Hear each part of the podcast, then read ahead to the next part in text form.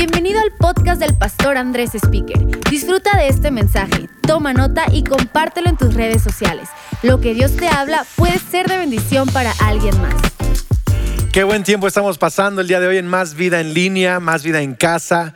Y estoy muy emocionado por hoy continuar con nuestra serie eh, Hola Nuevo Normal, Hola Normal, porque el nuevo está tachado.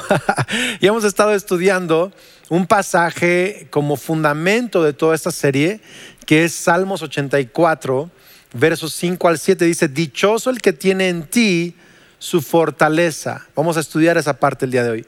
Que tiene en ti su fortaleza, que solo piensa en recorrer tus sendas. Cuando pasa por el valle de las lágrimas, lo convierte en región de manantiales.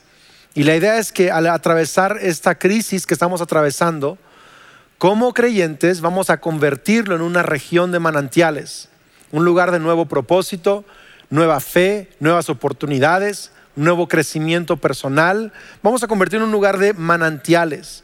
Dice, también las lluvias tempranas cubren de bendiciones el valle y según avanzan los peregrinos, cobran más fuerzas.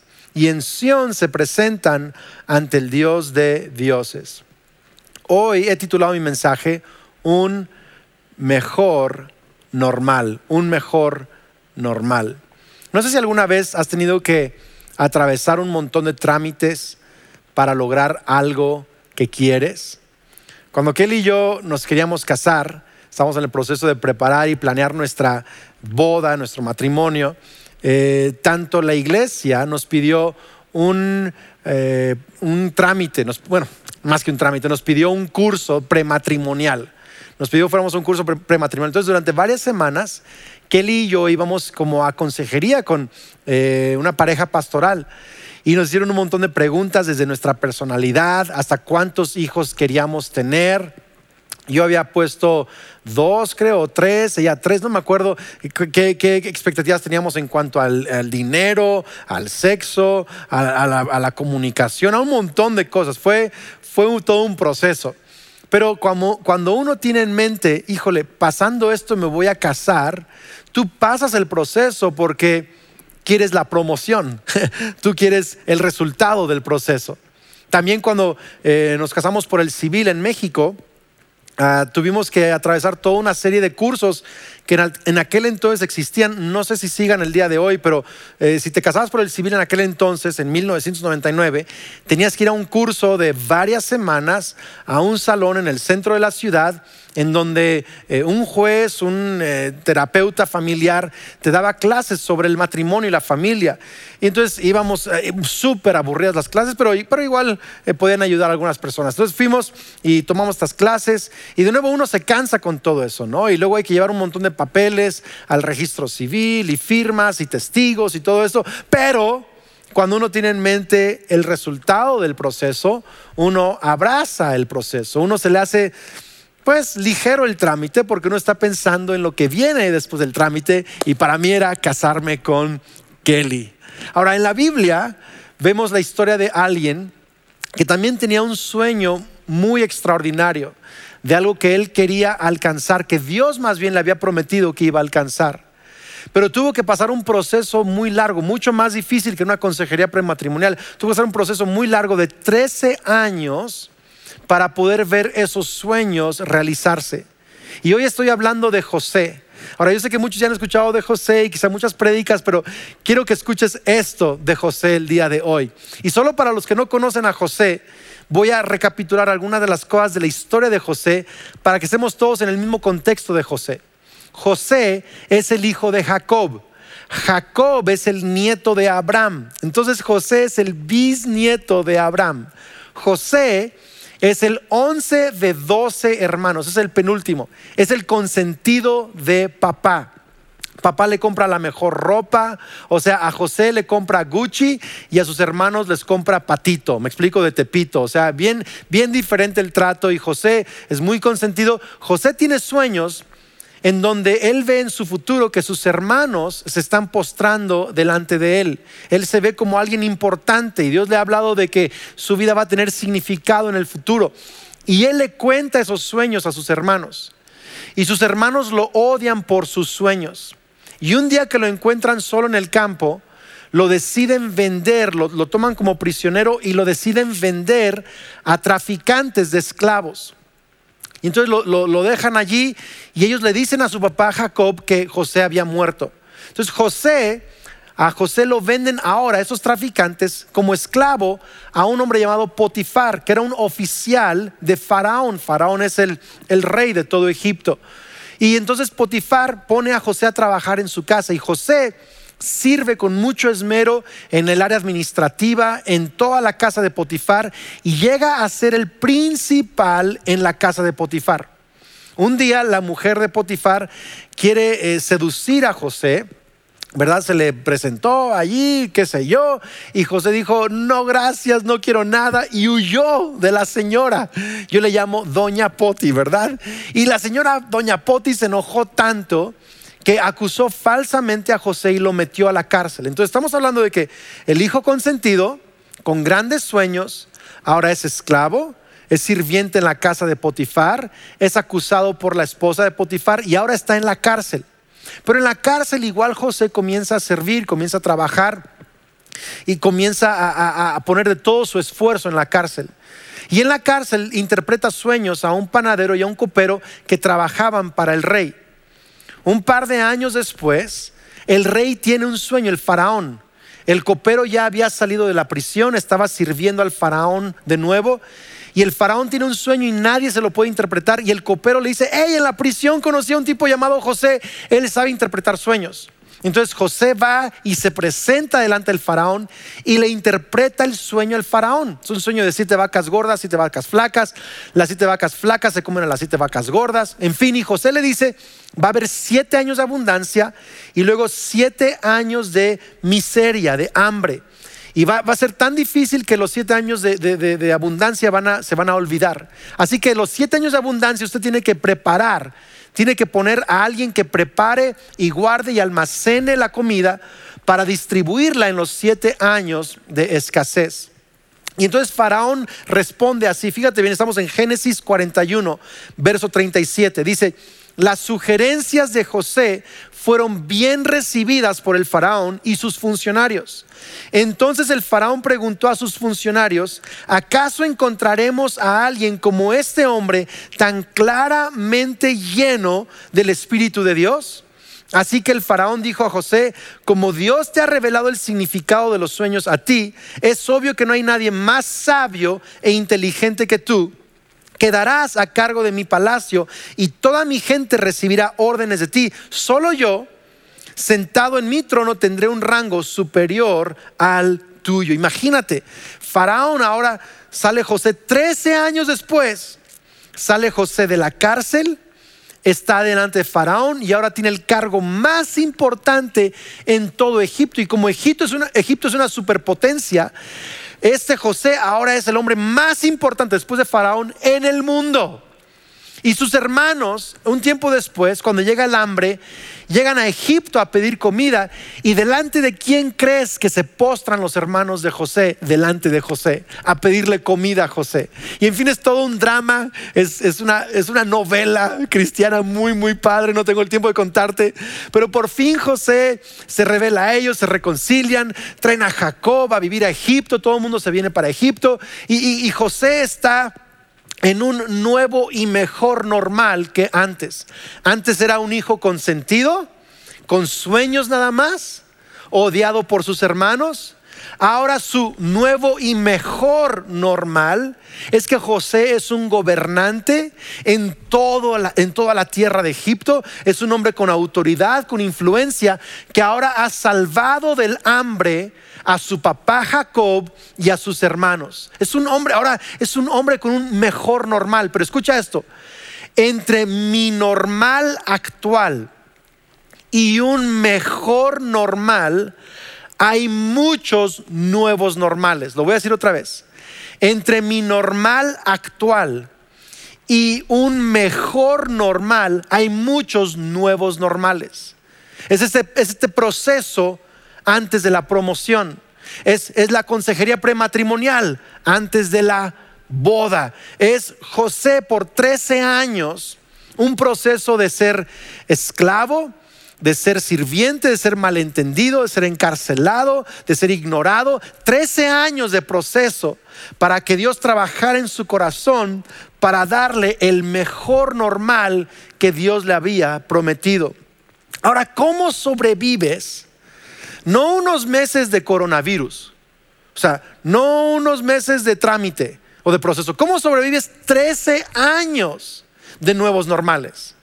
13 años de estar en una tierra lejana, de estar lejos de papá, lejos de familia. 13 años de esclavo, 13 años de prisiones, de maltrato. ¿Cómo sobrevives 13 años?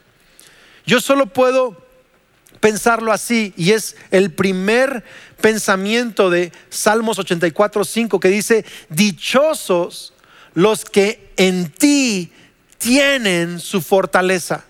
En otras palabras, José en esos 13 años encontró fuerzas en Dios.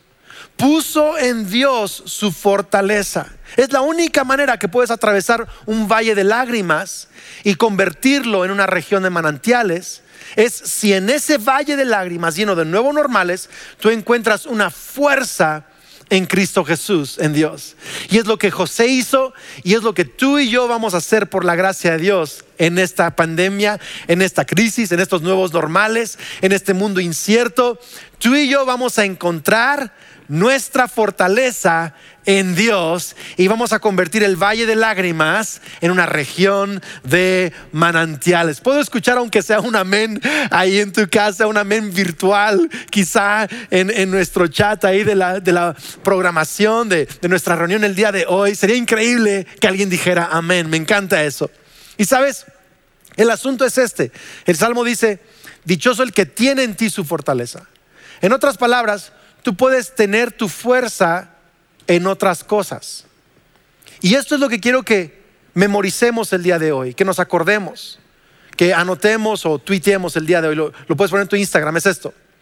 Que tú eliges dónde encontrar tu fuerza.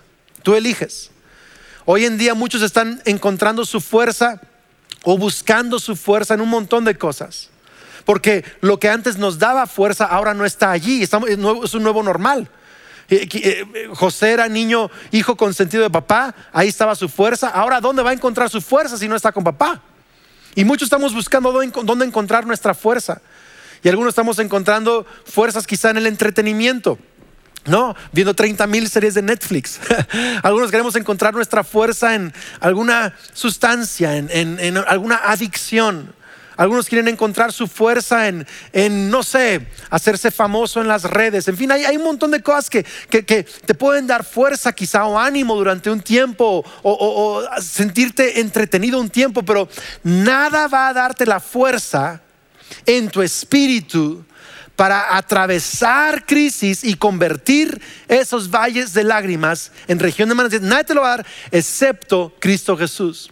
Así que tú y yo elegimos en dónde encontrar nuestras fuerzas. Tú y yo elegimos en dónde recibimos nuestra fuerza. Y yo quiero decir el día de hoy, yo quiero encontrar mi fuerza en Dios. José encontró su fuerza en Dios. Ahorita vamos a ver cómo. Tú vas a encontrar tu fuerza en Dios y yo voy a elegir encontrar mi fuerza en Dios y vamos a atravesar este valle en el nombre de Cristo Jesús. Amén. ¿Cómo es que José encontró su fuerza en Dios en esta temporada, en estos 13 años? Pues yo quiero darte tres maneras que yo veo en la historia de José que él encontró su fuerza en Dios. Primero, tuvo una mansedumbre fiel. ¿Puedes anotar eso? Mansedumbre fiel. ¿Qué, ¿Qué, es esto? Pues que si tú lees la historia de José, no ves a José argumentando con sus hermanos. Es increíble. O sea, sus hermanos lo ponen en una cisterna, luego lo venden. José no argumenta, es, extraño. José no argumenta con Potifar, no argumenta cuando lo ponen falsamente en la cárcel. Es como que José, no sé, está aceptando este proceso. es muy interesante. Ahora, Job, estudiamos Job, Job se expresó con Dios su frustración. Es diferente. O sea, puedes expresarte, pero, pero vemos aquí que hay una aceptación tanto de Job Dios dio, Dios quitó, como de José. Voy a aceptar que esto es lo que estoy viviendo. Sé la promoción que viene, pero voy a abrazar el proceso. Eso la Biblia le llama mansedumbre. Mansedumbre es la humildad para entregar el liderazgo de tu vida a la gracia de Dios, al plan de Dios. Eso es mansedumbre. Y José tuvo una mansedumbre fiel. Es la misma mansedumbre que tuvo Jesús cuando fue a la cruz. Isaías 53, 7 dice acerca de Jesús, fue oprimido y tratado con crueldad. Sin embargo, no dijo ni una sola palabra, mansedumbre. Como cordero fue llevado al matadero y como oveja en silencio ante sus trasquiladores no abrió su boca, mansedumbre. ¿Sabes? En diferentes épocas en nuestras vidas, en nuestro ministerio, eh, hemos tenido acusaciones y críticas y cosas que salen así. Hace unos años, una en particular nos dolió mucho a mi esposa y a mí porque fue una acusación falsa eh, acerca de nosotros dos. Y fue algo que nos dolió mucho, especialmente de la persona de quien vino esta acusación. Y ah, estaban acusando nuestro matrimonio y nuestra familia y dolió mucho, fue muy difícil.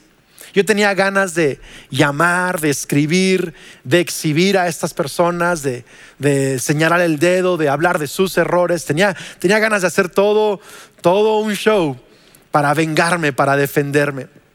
Pero sabes, Dios me habló y me dijo, Andrés, yo soy tu defensa, yo soy quien te sustenta, yo soy el que te dignifica y el que sustenta tu reputación.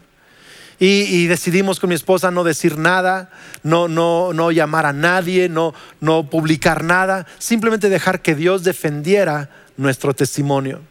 Eso es también mansedumbre, es abrazar el proceso. Y entendimos que quizá Dios nos quería enseñar algo en el proceso. Nos quería enseñar cómo abrazar estos tipos de malentendidos y bendecir a la gente que te acusa y bendecir a la gente que te critica y que te trata mal. Y sabes, hay, una transformación en tu interior cuando aprendes a abrazar el proceso con mansedumbre fiel. Y quiero animarte. Algunos están peleando todavía en, su espíritu, están peleando en su espíritu todo, este tema de por qué me pasó a mí, por qué esta crisis, por qué esto, por qué el trabajo, por qué aquello. Y, estamos, y sabes, no puedes encontrar un nuevo normal, o sea, no puedes aprender a prosperar en casa de Potifar o en la prisión si no tienes mansedumbre. Mansedumbre es decir, Dios, está bien, no me gusta donde estoy, pero acepto que estamos aquí, ahora dame la fuerza para prosperar en esta situación. Eso es mansedumbre, que acepto en el, en el momento en que estoy viviendo la historia, acepto el liderazgo de Dios y luego recibo su fuerza para prosperar en ese lugar en donde estoy. La segunda manera en que José recibió fuerza de Dios es que tuvo una memoria correcta, una memoria correcta. Fíjate lo que dice Salmo 77:10. Dice, y yo digo, este es mi destino. El Altísimo volvió su mano contra mí. O sea, él dice, Dios me tiene en un asunto bien difícil. Pero después, verso 11, me acuerdo de todo lo que has hecho, oh Señor. Recuerdo tus obras maravillosas de tiempos pasados.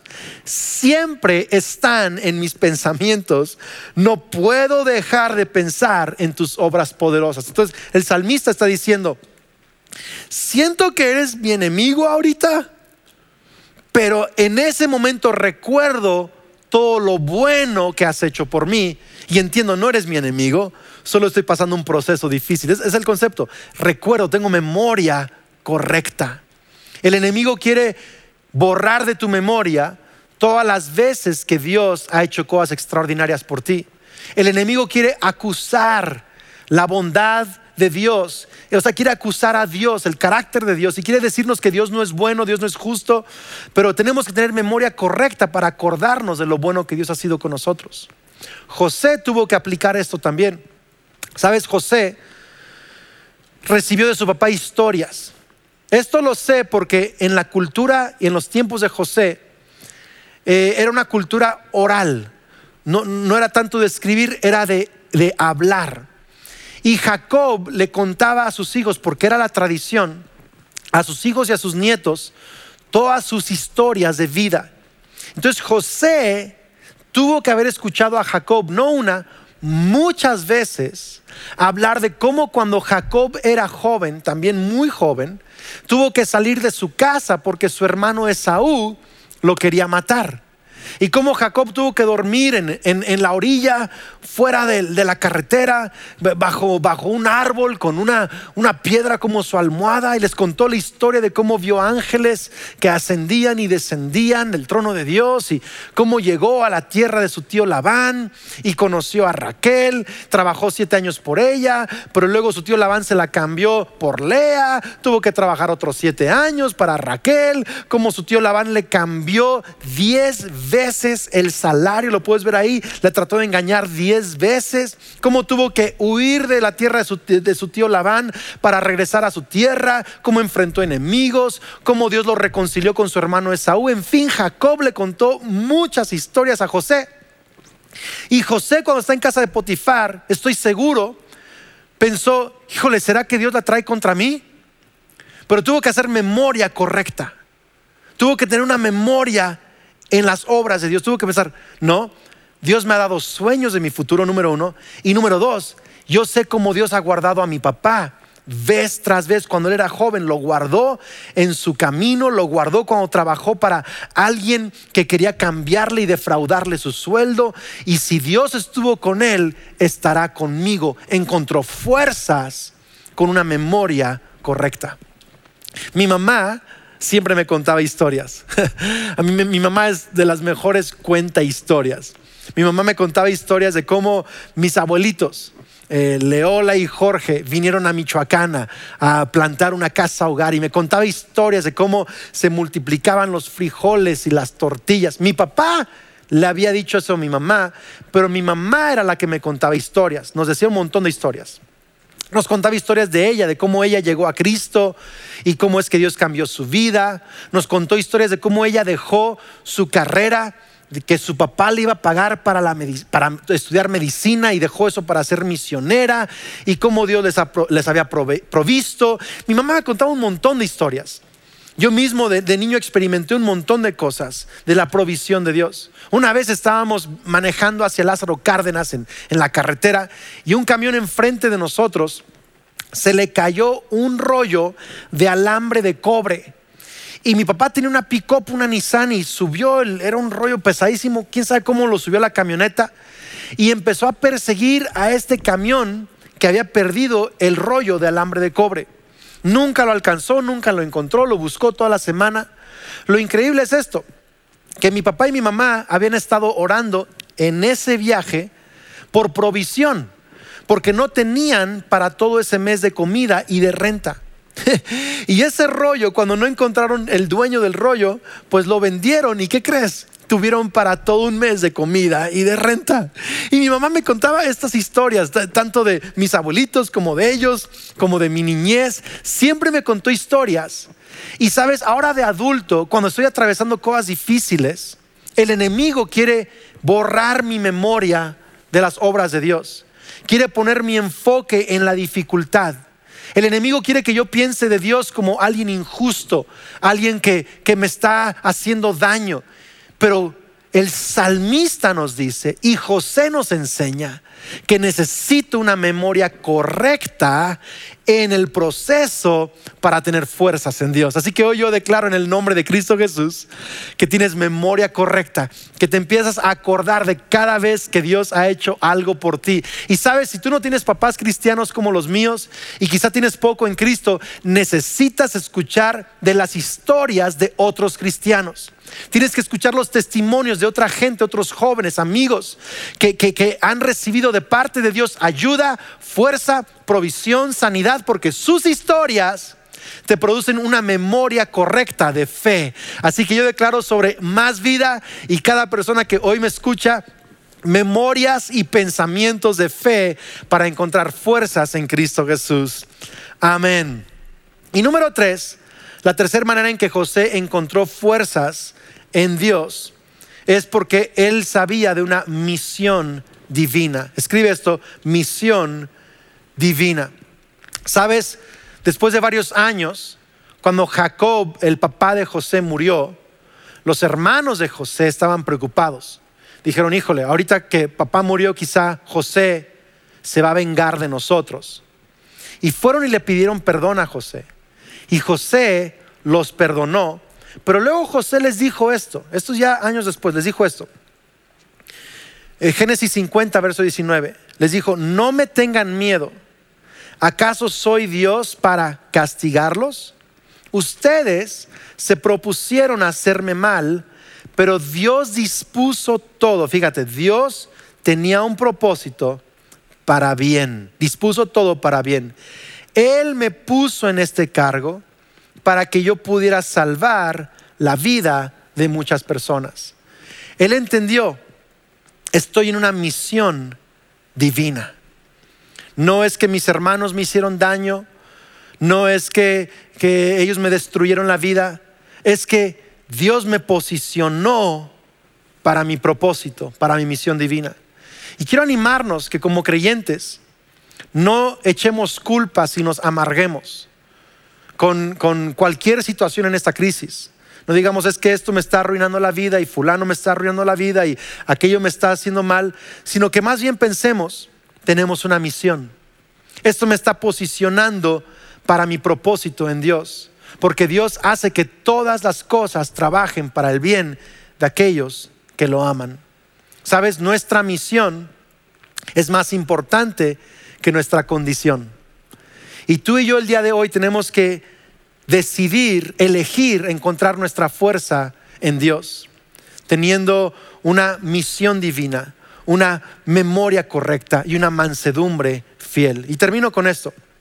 En una ocasión fui a un viaje misionero con los indígenas Cora en la sierra de Nayarit, cerca de Tepic. Eh, y tuvimos que ir ahí en unas avionetas, en una autopista de tierra que habían hecho los indígenas para recibir eh, diferentes eh, víveres, o, etcétera. Entonces llegamos en una avioneta a un lugar desamparado, o sea, una tierra literal desamparada. Nunca he visto pobreza en mi vida como lo vi e, esa temporada en la sierra de, de Nayarit con los indígenas Cora. Yo tenía creo que 18 años, 19 años, justo antes de ir al Instituto Bíblico a estudiar teología. Fui a ese viaje misionero. Y me acuerdo que toda la semana estuvimos allí ayudando a los indígenas con asuntos médicos. Entonces llevamos, eh, iba un grupo de dentistas y estaban los dentistas ayudando a estos hombres y mujeres y a mí me tocó ser ayudante de dentista, imagínense, yo no sabía nada de dentista, pero ahí estaba yo metiendo, eh, me decía la doctora, a ver, pon aquí el espejo y pon la luz y esto y lo otro, yo ayudándole y era, increíble ver, ver las bocas de, estos hombres y mujeres que no tenían acceso a, higiene dental y los dentistas con mucho amor ayudándoles. También había médicos ayudando en otras cosas de, la salud. Un hombre llegó, me acuerdo, tenía un hoyo en la cabeza, literal, un hoyo que le traspasaba el cráneo, le salía pus, una infección que le había durado meses y, situaciones bien difíciles. Nos tocó dormir todos los días en el concreto, en, así concreto frío. Eh, no había baño normal, funcional, eh, eh, teníamos un generador de, de, electricidad con gasolina, tragué gasolina echándole gasolina al generador, o sea, eran condiciones bien, bien feas. Pero ¿cómo sobreviví esa semana en condiciones tan feas? Entendiendo, estoy aquí por un propósito. Estamos ayudando a gente a su salud, estamos trayéndoles el mensaje de Cristo a través de el amor en la medicina. Y ese es el propósito. Entonces el día de hoy, así como José mantuvo su fuerza pensando en el propósito, en su misión divina, tú también y yo también vamos a encontrar fuerza en Dios ahorita, entendiendo la condición quizá no es la mejor, pero tenemos un propósito en Cristo Jesús. Amén. Señor, te damos gracias. Pedimos que tú nos ayudes el día de hoy a encontrar fuerzas en ti. Si alguien se siente débil en su fe, débil en su caminar contigo, está frustrado en estos días, te pido Dios que nos des mansedumbre fiel, una memoria correcta y una misión divina en el nombre de Cristo Jesús. Amén. Pues gracias por acompañarnos. Sabes, antes de terminar, quiero pedirte que por favor no te desconectes porque queremos hacer una oración súper importante y es por todos aquellos que hoy saben que necesitan reconciliarse con Dios. Quizá hace tiempo entregaste tu vida a Cristo y te has apartado de Él, o quizá nunca le has entregado tu vida a Jesús de manera personal. Y hoy dices, Andrés, yo quiero una relación con Dios. Pues sabes, quiero dirigirte en una oración de fe y de arrepentimiento para reconciliarte con Dios. Ahí en tu lugar, donde sea que nos estés escuchando, si es en vivo en nuestro programa de YouTube o de Facebook, escríbenos por favor allí, quiero entregar mi vida a Cristo. Para, para, que sepamos quién eres y podamos dar seguimiento. O mándanos a másvida.org tu nombre para que oremos por ti también.